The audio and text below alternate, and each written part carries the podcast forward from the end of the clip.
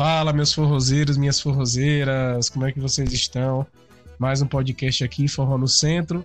Obrigado por vocês estarem acompanhando a gente desde o início. Eu sei que tem gente aí desde o início acompanhando a gente, acompanhando nossos conteúdos, nossos bate-papos. É um prazer estar aqui, ter vocês aqui com a gente. Este podcast tem o apoio financeiro do Programa Aldir Blanc Bahia, Centro de Culturas Populares Identitárias, Secretaria de Cultura, Governo do Estado da Bahia, Secretaria Especial da Cultura, Ministério do Turismo, Governo Federal. E hoje a gente vai falar de dança. É isso aí mesmo. Muito feliz, nosso primeiro episódio de dança. Lembrando que teremos dois episódios de dança com dois grandes mestres que eu sou suspeito até de falar, porque são referências para mim. E hoje o primeiro primeiro convidado, né, da, da dos podcasts, do, dos dois podcasts que vamos fazer, ele já tem, se eu não me engano, ele vai me corrigir se eu estiver errado, ele já tem acho que mais de 15 anos de dança, ou 16. Enfim, é uma lenda, é uma lenda do nosso forró pé de serra, um cara que estuda bastante a nossa cultura e ele fomenta e dissemina a cultura por, por todo o Brasil através da dança. Eu tô falando de Daniel Maia. Mestre, como é que vai? Como é que você tá, meu irmão? Fala, Quinho. Tudo ótimo, velho. Prazer retado receber esse convite aí de participar desse podcast. Maravilha, maravilha. Dan, conta um pouquinho pra gente sua, seu início no forró. Como é que você teve o seu primeiro contato com o forró? Conta um pouquinho o, o início da sua trajetória pra galera que tá ouvindo a gente. Então, é, tudo começou com meus pais, né? Meus pais, eles é, são professores de dança de salão. Hoje estão mais afastados, mas foram professores por muitos anos. E eu, criança, né, menino, 9 anos, 10 anos, fui vivenciando eles dando aula de dança de salão. Então envolvia vários ritmos, né? Envolvia o samba, o bolero, o soltinho, forró, salsa. E pronto. Só que aí você, na adolescência, ali um pouquinho mais velho, com uns 13, 14 anos, aí você começa a se interessar pelas menininhas, né? que aparecem na dança. Então, meu, meu interesse inicial realmente foi esse. É, entrar na dança para aprender a dançar, aprender a seduzir né, com a dança. E pronto.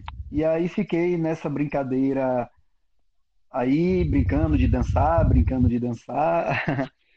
E até larguei, depois larguei um pouquinho, não queria mais. Quando foi lá para uns 19 anos, eu voltei a me interessar de novo é, pela dança de salão. É, mas agora pela dança mesmo, tá? Não era mais pelas meninas, não. e aí é, voltei a fazer aula mais forte com meus pais, mais firme, e comecei a me interessar muito pelo forró. E quando eu tinha 20 anos, 19, 20 anos, eu abri, eu, eu fui ser professor de forró, né? nunca esqueço disso. É, e pronto. Aí com 19, 20 anos eu comecei a dar aula. Só que foi. Eu era um pouco amador ainda, né? Porque comparado à galera profissional, eu não estava muito apto ainda realmente a estar tá dando aula. Foi quando, com 21 anos, aproximadamente 22, eu conheci é, a Cabroeira, conheci Ed, e aí realmente eu comecei a me inserir mais forte no forró, né? É, aí eu comecei a me profissionalizar mais como dançarino. Ed me ajudou muito nessa caminhada também aí inicial. Grande Ed. Grande Ed, pois é.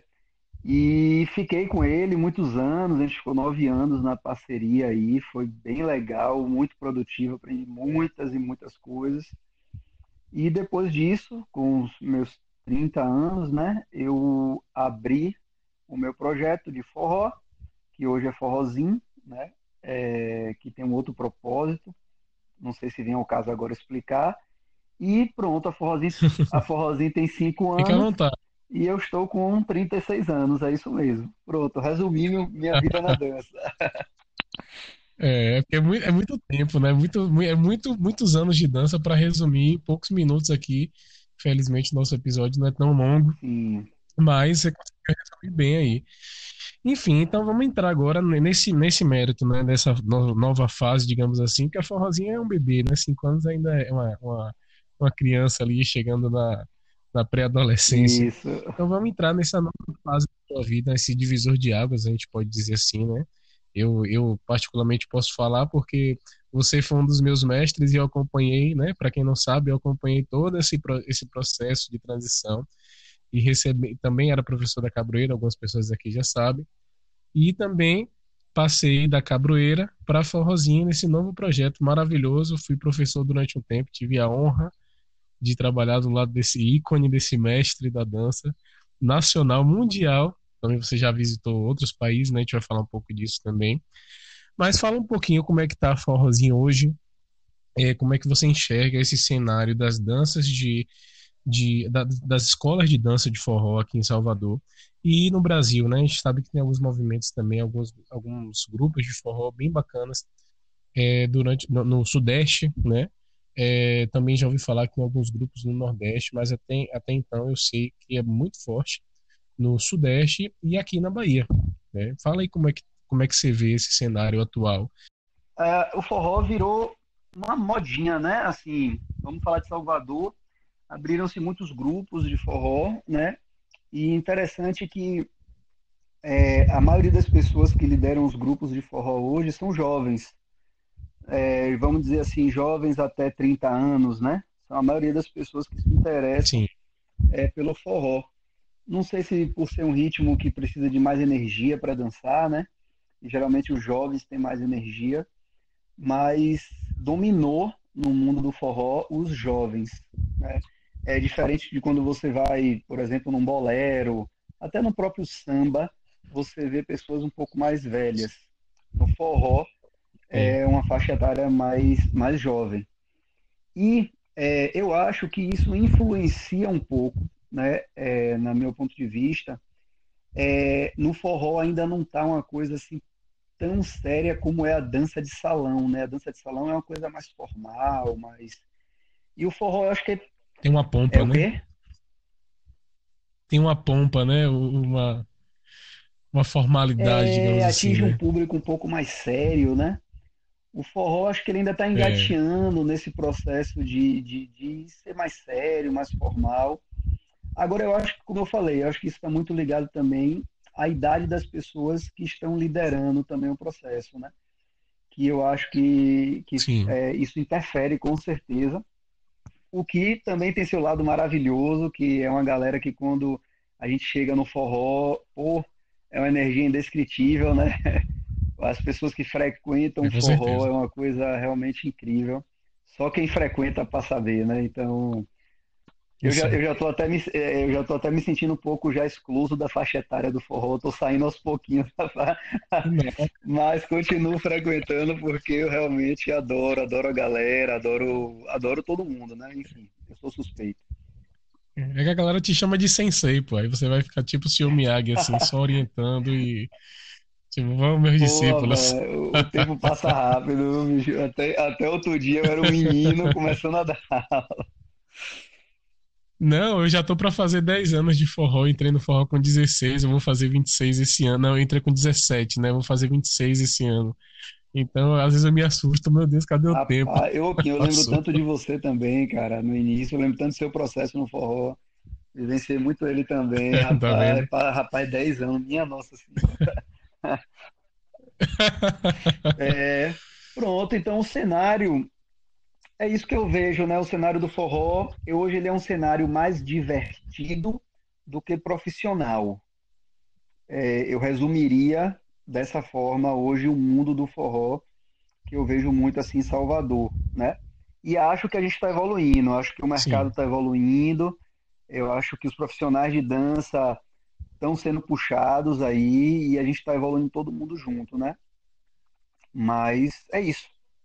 Agora, hum. deixa, deixa eu te fazer uma provocação agora, uma, uma, uma pergunta. Estou muito feliz nesse podcast porque somos muito próximos e a gente conversa bastante sobre muita coisa e é, é legal para a gente expor os nossos pontos de vista e os nossos pensamentos para a galera que está nos ouvindo.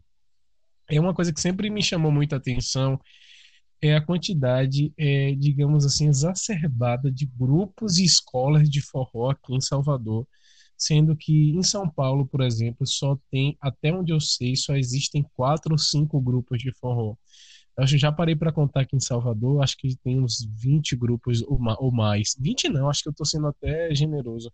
Se a gente for contar a, a, as aulas né, de academia, que tem forró também, se a gente for contar alguns grupos que existem inúmeras unidades, né, vários grupos, inclusive a forrozinho é um deles, é, se a gente for contar todos os professores que dão aula de forró, não estou nem falando misturado dança de salão, mas de forró, eu acho que eu já contei uns 40, é.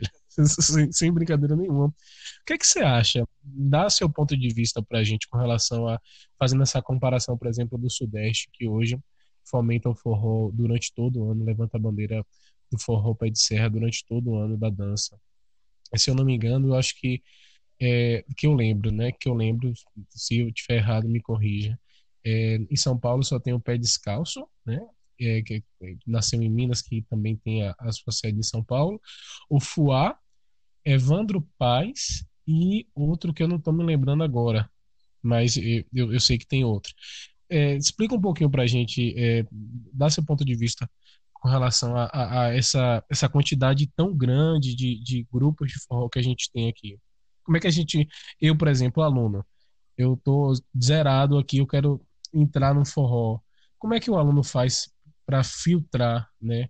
É, é, para saber onde é que vai, né? O que escola faz, qual a melhor escola. É, existe um lado bom de ter muitos grupos de forró especializados em forró, é, que é abre um leque sensacional para os próprios alunos leigos, né?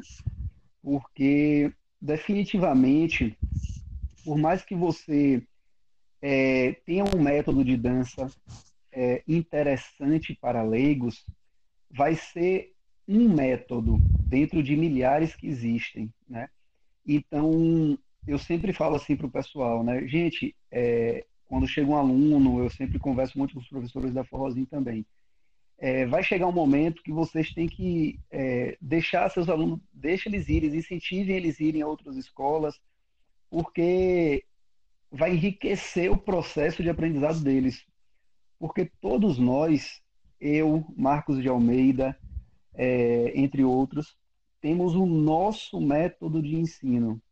E o nosso método de ensino, Sim. ele é um método sempre muito limitado, porque é de uma pessoa.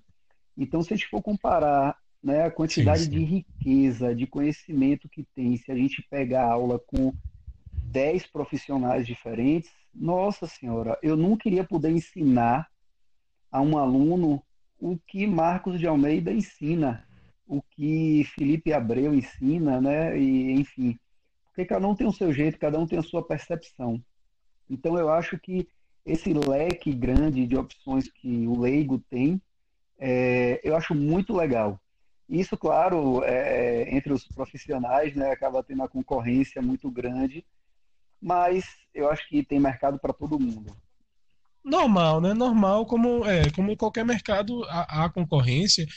Inclusive, o mercado da música também há concorrência, porque as pessoas ainda às vezes querem, ah, mas não tem. Gente, tem concorrência, porque o contratante, quando ele vai contratar o seu show, sem querer ser redundante, ele vai comparar. Então, quando há essa comparação de mercado, há concorrência. Então, não tem para onde correr. Não há concorrência, o que, o que não pode haver é, é falta de ética, né? Que, graças a Deus, é, é, pelo menos da maioria, na, da, da maior parte, eu creio que não há. É. Pronto. Aí, com relação ao leigo, Kim, eu diria isso, cara. Eu diria, eu diria isso. Eu acho maravilhoso. Acho que e com relação à modinha do forró, né, em Salvador, é cultura, né? E você comentou sobre São Paulo, né? É talvez ter menos grupos e tal. Acredito eu que pela proporção, né, que é, é São Paulo comparado a Salvador em tamanho e quantidade populacional, eu acho que São Paulo deve ter, na verdade, muito mais do que a gente imagina. Só que como a gente não vive aquela realidade, a gente acaba tendo contato mais com essas, essas aí que você falou, né? Que você comentou. Mas sim, eu sim. acredito né, que em São Paulo deve Será ter, eu acredito que deve ter muito mais do que em Salvador, mas é, deve ser puxado, como eu te falei, como São Paulo já é um, São Paulo é mais evoluído do que Salvador em parte na questão profissional de tudo, né? Então eu arriscaria dizer que São Paulo talvez não tenha tanta modinha de grupos de forró, mas já tem aquela coisa mais formal da dança de salão que acaba englobando o forró, né? Eles lá eles têm Sim, sim. Né? Ah, isso é verdade. É, é. isso. É, dança de salão também né? acredito. Eles, eles é. puxam mais para esse lado, englobando o forró dentro da dança de salão. Mas deve ter bastante também, viu, Kim? Você já visitou inúmeros países, né? E foi um cara que ama viajar, já fez mochilão e tudo. É, me conta um pouco da sua experiência com forró fora do Brasil, na Europa. É, se, me, me, diz também se você já teve contato, já, já foi aos Estados Unidos. Me fala um pouco da sua experiência. Eu sei que você dançou no Aikibon, né, na época da Cabroeira, deu aula lá. Me conta um pouquinho dessa experiência que você passou para a é, galera? A experiência que eu tive né, com forró fora do Brasil foi na Europa. Não, nos Estados Unidos eu não tive essa experiência. Mas, cara, a salsa ela é a dança mais dançada do planeta, né? A dança 2 mais dançada do planeta. Agora, eu tô achando, cara, que do, do jeito que a gente está caminhando, né, o cenário do forró mundial está crescendo absurdamente, eu tô achando que a gente vai chegar lá na salsa, viu? É, é, é, é, incrível ter contato com os gringos, né, lá na Europa. Eles, é, nossa, como é que eu poderia explicar? Eles, eles valorizam demais a nossa arte, até porque não é arte deles, né, Kim? É, é, é, é de, é, de outro, pra, outro país. Então, eu acho que realmente isso conta. Eu me sentia uma estrela lá, a verdade é essa, porque quando eu, quando, na, Você é uma estrela. Aqui no Brasil eu sou feijão. Brilha demais. É, mas lá na Europa, realmente, você entrava na sala, é, cara, não estou exagerando, era 60 alunos atrás de você, facilmente uma aula. E você sai à noite e as pessoas ficam ali te cutucando. É incrível, a experiência é muito legal mesmo, eles valorizam muito. A valorização é, muito, é legal, muito né? Muito legal. E isso já, isso já expandiu para todos os lugares do, do mundo, né? Já tem lá nos Estados Unidos, já tem no Japão, já tem na Austrália. É, a comunidade forrozeira realmente está crescendo bastante. Se a coisa se profissionalizar de verdade, rapaz, a coisa vai andar forte aí pra gente, viu, cara?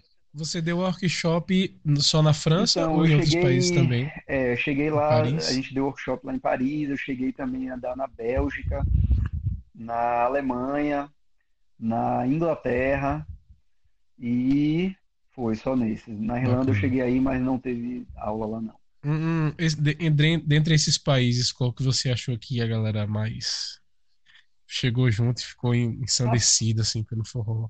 Pela ah, aula, oh, por você? Eu fui recebido realmente em todos os países. Agora, é porque em Paris foi o festival Equibon e a proporção era enorme, né? Era, era maior, né? Então, sim. A, é, bom, foi o que mais me marcou, eu diria, Paris pela proporção do evento. Né? Eu, eu cheguei a dar aula para mais de 100 pessoas em uma aula só, então realmente foi inédito. Você já tem cadeira cativa lá no, no WFC, né? Do nosso querido Vitor de Brasília. Maia. Como é o nome dele, meu Deus? Me perdoe por ter esquecido. Exatamente, eu sabia que ele tinha o mesmo sobrenome que você. Fala um pouquinho dessa experiência, desse projeto. Inclusive, queremos ele aqui no podcast. É, fica o convite aí, Vitor Maia, se você estiver ouvindo, para participar do podcast com a gente. Me conta como é que foi essa experiência, a experiência para forrozinho, para os professores, para você participar desse, desse WFC. WFC, WFC, gente, para quem não sabe, é um festival de workshops de forró. Me corrija se eu estiver errado. É um festival que abrange todos os professores de todos os estados. Cada, cada professor, cada casal representando um estado, uma cidade. E acontece é, geralmente em Brasília e aconteceu aqui em Salvador, não foi? Então, um né? Falar desse festival, rapaz, é bom demais. Primeiro porque Vitor, o Vitinho, né, é, ele é, é, incrível, ele realmente surpreende na forma de contratação, né, ele, ele dá mais do que você imagina, ele dá um suporte psicológico quando você vai lá, né, ele dá, é, enfim, ele dá toda a estrutura, é, até, até o cachê, pô, é, é maior do que o que a gente imagina. ele é sensacional, ele é um cara realmente fora do comum. É, de todas as pessoas que já me contratou, né, para dar aula, para dar workshops, incluindo gente da Europa, incluindo gente do Brasil todo aí. É, Vitinho foi o cara que mais me impressionou com relação à, à contratação mesmo, né, o profissionalismo.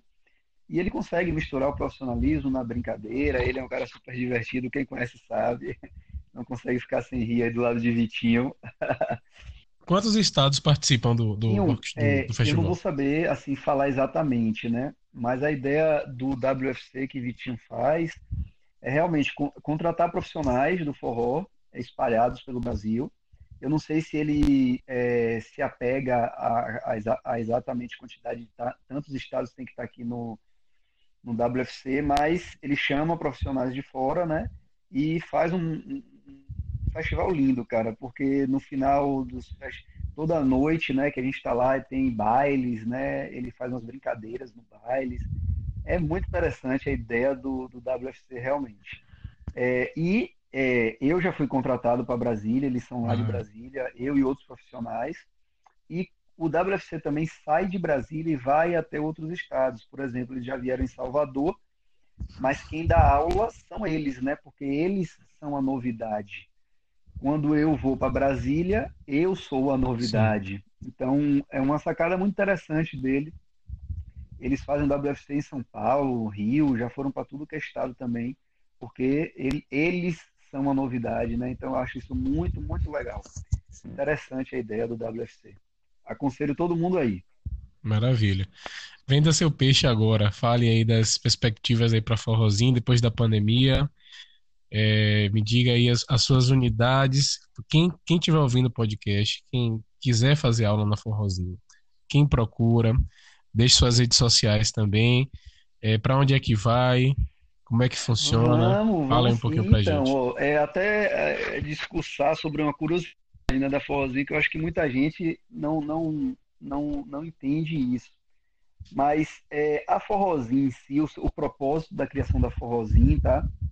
É, é na verdade, ser uma, um divulgador de professores de forró.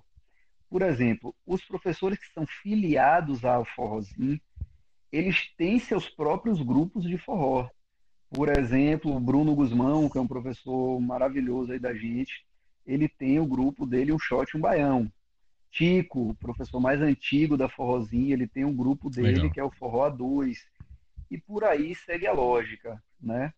É, então, Bacana. a Forrozinho, na verdade, é um espaço para profissionais de forró poderem mostrar seu trabalho.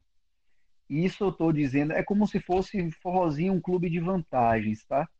Onde se, inclu, se incluem outras vantagens, estão Legal. lá é, sendo um associado da Forrozinho, beleza? Então, o propósito da Forrozinho em si não é Nossa. ser um grupo de forró Claro que acaba se confundindo. Aí algumas pessoas vão perguntar, mas a Forrozinho não é o método? Então, tem a Forrozinho Clube de Vantagens, que os professores né, se associam e passam a ter algumas vantagens por serem associados. E tem a Forrozinho Método, que é um, eu criei um método, né, todo mundo sabe, e acaba associando ao nome Forrozinho também. Então vocês agora é, é, dividem, tá? Forrozinho método de dança e forrozinho clube de vantagens. É, os professores da Forrozinho, que são associados a Forrozinho, eu fico incentivando a questão do método pela questão das nomenclaturas para a gente conseguir conversar melhor, né? Porque às vezes, sei lá, você fala aquele passo, então eu nomeio todos os passos para, em vez de falar aquele passo, a gente ir num nome direto. Então isso acabou, isso já são 10 anos né, estudando isso, então acaba se transformando num método é, técnico e um método verbal também, né, onde você usa, você usa alguns verbos exclusivos da forrozinha, alguns nomes exclusivos da forrozinha, é, que, enfim, vai fluir para todo mundo que tiver. Então, quem está na forrozinha não precisa necessariamente conhecer o método mas por tabela acaba conhecendo para poder até se inserir melhor no social entre os professores, poder conversar mais, né? E por aí Sim. vai. Então é isso. Então os professores da Forrozinho acabam hoje conhecendo um pouco do método. E eles não se restringem ao método, porque, como eu falei, cada um tem o seu sal, cada um tem o seu tempero, então eles aprendem o método e acabam temperando da forma de cada um deles, né? Então, eles sabem o que eu estou falando. Engraçado que quando, quando eu comecei no, no forrozinho de academia, bem humilde lá, aí eu entrei no Facebook, né? Que nem existia Instagram na época. Aí tava lá um cara dançando, rodando, que nem peão, rapaz, com uma mulher. Eu, eita. Aí eu comentei assim, aí eu compartilhei o vídeo. Aí eu comentei esse cara, comentei assim, rapaz, quando futuramente eu quero ficar igual, quero dançar igual esse ah, cara. Maria. Quem era o cara? Daniel Maia. Eu acho que eu cheguei um pouquinho só de fazer aula com esse cara já já foi, imagine, eu, eu compartilhei o vídeo, nem nem conhecia, sabia quem era e consegui fazer aula com, com esse com esse, esse com esse cidadão monstruoso do, do, do, do método ah, mais lindo de forró mim, que existe. Agora a gente precisa falar dele também, tá? Porque eu vi, eu conheci Marcos de Almeida sem dançar nada, era bem feio ele dançando, né? Durinho, era, não era legal. E eu foi interessantíssimo acompanhar o, o, processo de Marquinhos, porque definitivamente hoje você, Marquinhos, está entre os melhores, com certeza, da dança de Salvador, sem sombra de dúvida. Nada, Isso aí é indiscutível, tá? E não é opinião minha que apenas. Nada. Gente, ele, e... ele, tá, ele tá sendo modesto, ele tá, ele tá, ele tá sendo. Não, ele, ele, ele vai descer, não acredita em não. você tem nisso é exatamente. Você não ficou só comigo, você ficou comigo, você foi para Ed, você foi para mais milhões de professores, então você sugou tudo que eles tinham para lhe dar. Então, por isso, sim, sim. eu acho que isso é um dos motivos hoje de você ser um grande dançarino. Você não se permitiu ficar com um professor, né?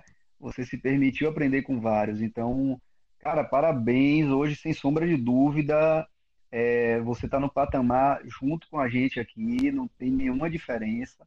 Né? Tem diferença de estilo, que sempre vai existir, né? Mas em questões técnicas, meu rei, tá tudo que certo. Você dança demais, acredite. E eu fico feliz demais de ver isso, né? Oh, meu Deus. oh, obrigado. Pô, não, você, você é um dos, dos, grandes responsáveis.